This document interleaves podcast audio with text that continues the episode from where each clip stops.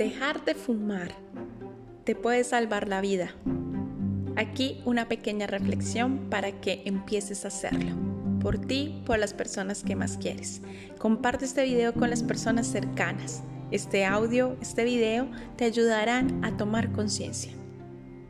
Cuando dejas de fumar pasadas las 8 horas de tu último cigarrillo, los niveles de nicotina y monóxido de carbono se reducen a la mitad y el oxígeno regresa a sus valores normales.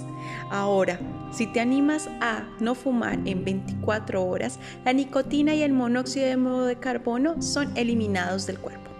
En tres meses, la mejoría de la función pulmonar es evidente, con disminución notable de la tos, la congestión nasal, el cansancio y la disnea, así que puedes realizar deportes al aire libre sin limitantes. Después de un año de dejar de fumar, el riesgo de enfermedad cardiovascular se reduce a la mitad y con el paso de los años sigue disminuyendo aún más.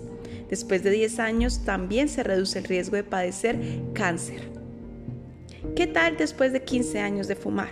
El riesgo de infarto cerebral se iguala al de las personas que nunca fumaron. Así que confía en tu cuerpo. Tu cuerpo es sano, milagroso y te va a ayudar a transformarte. Así que nunca es tarde para dejar de fumar. Empieza hoy, empieza mañana, pero empieza. Nunca te arrepentirás de haberlo intentado. Chao.